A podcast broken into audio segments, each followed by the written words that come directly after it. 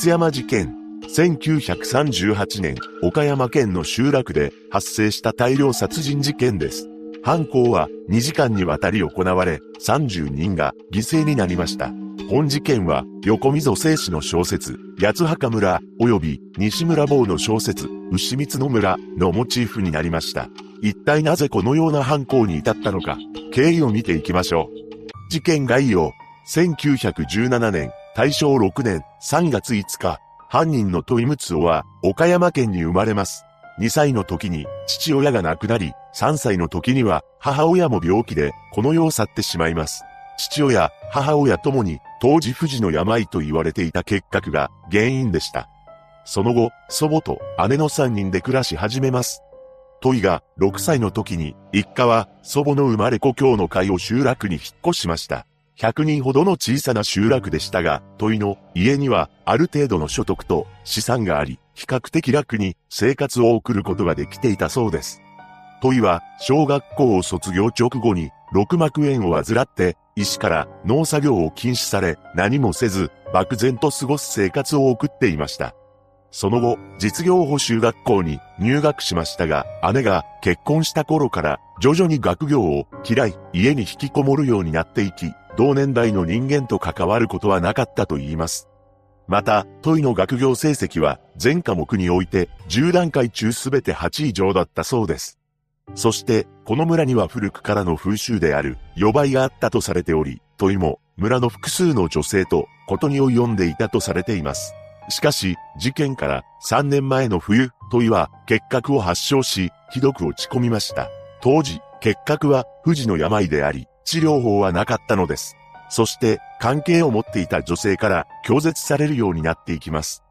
1937年、昭和12年、問いは徴兵検査を受け、結核を理由に入営不適とされ、民兵としてのみ、徴用可能となります。これは実質上の不合格であり、当時の日本では役立たずの人間、トラクインを押されたようなものでした。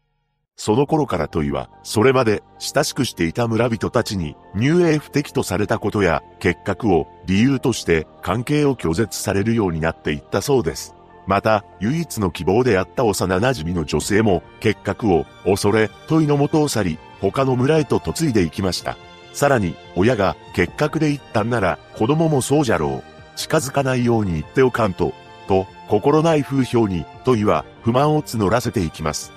同年、狩猟免許を取得して2連発散弾銃を購入します。翌1938年には、それを下取りに出し、もう重要の12番口径5連発のブローニング製散弾銃であるブローニングオート5を購入しました。そして毎日山にこもって射撃練習に励むようになり、毎夜、猟銃を手にして村を徘徊し、近隣の人間に不安を与えたそうです。問いの恨みは日に日に強くなっていきます。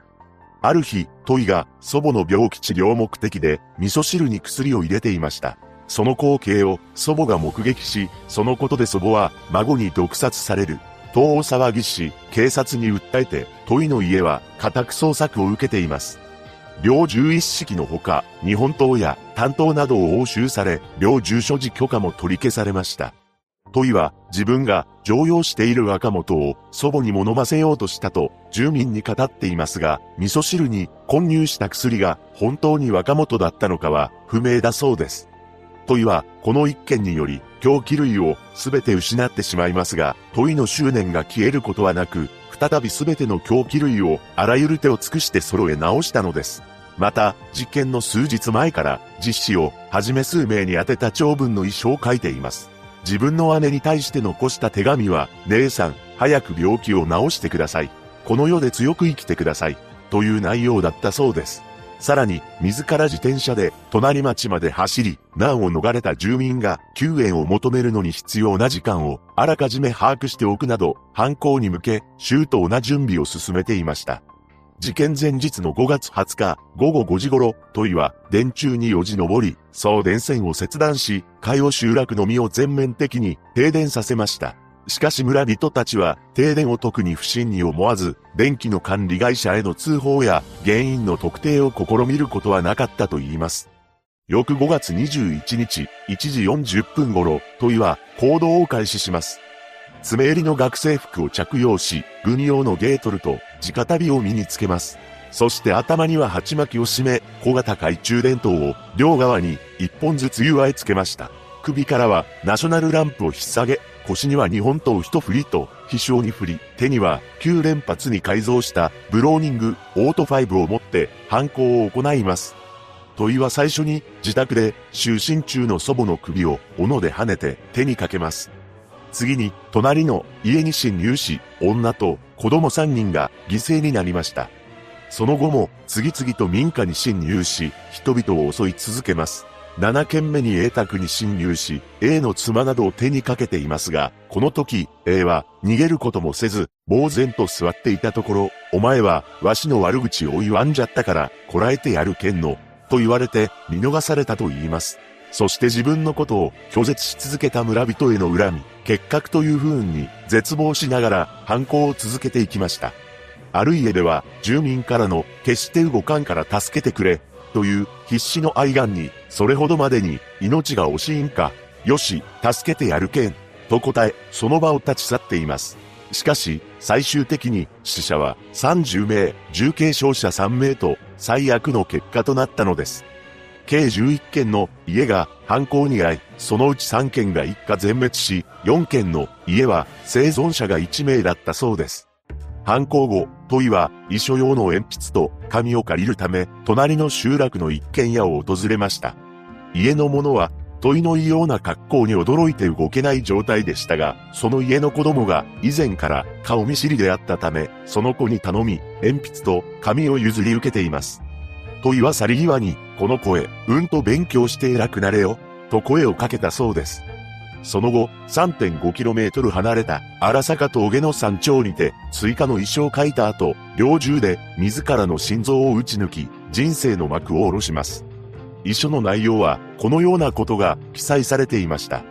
結婚するにはしたが、撃つべきを撃たず歌いでも良いものを撃った。ああ祖母にはすみませぬ、誠にすまぬ。2歳の時からの育ての祖母、祖母は殺してはいけないのだけれど、後に残る不憫を考えて、通夜したことを行った。楽に死ねるようと思ったらあまり惨めなことをした。誠にすみません。涙、涙、ただすまぬ涙が出るばかり。姉さんにもすまぬ、甚だすみません。許してください。つまらぬ弟でした。このようなことをしたから、決して墓をしてくだされなくてもよろしい、のに腐れれば、本望である。病気4年間の社会の霊気も圧迫には誠に泣いた。社会も少し身寄りのないもの、結核患者に登場すべきだ。実際弱いのには懲りた。今度は強い強い人に生まれてこよう。実際僕も不幸な人生だった。今度は幸福に生まれてこよう。今日結構思いついたのは、僕と以前関係があった寺本ゆり子が海洋に来たから、また西山良子も来たからである。もはや夜明けも近づいた。死にましょう。犯行直後の興奮状態での遺書であり、誤字などもあったと言います。問いは、遺書の中で、この日に犯行を起こす決意をしたのは、以前問いと関係があったにもかかわらず、他の家に嫁いだ女性が里帰りしてきたからだとしています。しかし、この女性は、実家に問いが踏み込んできた時逃げ出して助かり、逆にこの家に逃げ込んだ、林家の者が、猟銃で犠牲になりました。事件のその後、事件後、問いの親族で襲撃を受けることのなかった一家が、企みを前々から知っていて隠していたのではないかと疑われ、村八部に近い扱いを受けたとされています。また、2015年春、廃屋となって残っていた問いの成果が取り壊されました。後に、標的の一人だった女性への取材で、問いは村八部に会っていた、とされており、その原因は当時、富士の病と呼ばれていた結核だったと言います。ただ、トイのことを知る当時の住民は、怖いことは全然なかった。と語り、当時の教員も学校教員にさせたいと、わしが希望しとったんじゃ、と話していたそうです。しかし、犯人の問いが自らこの世を去ったことで、真相は闇の中となりました。一人の男が起こしたおぞましい本事件。あなたはどのように感じたでしょうか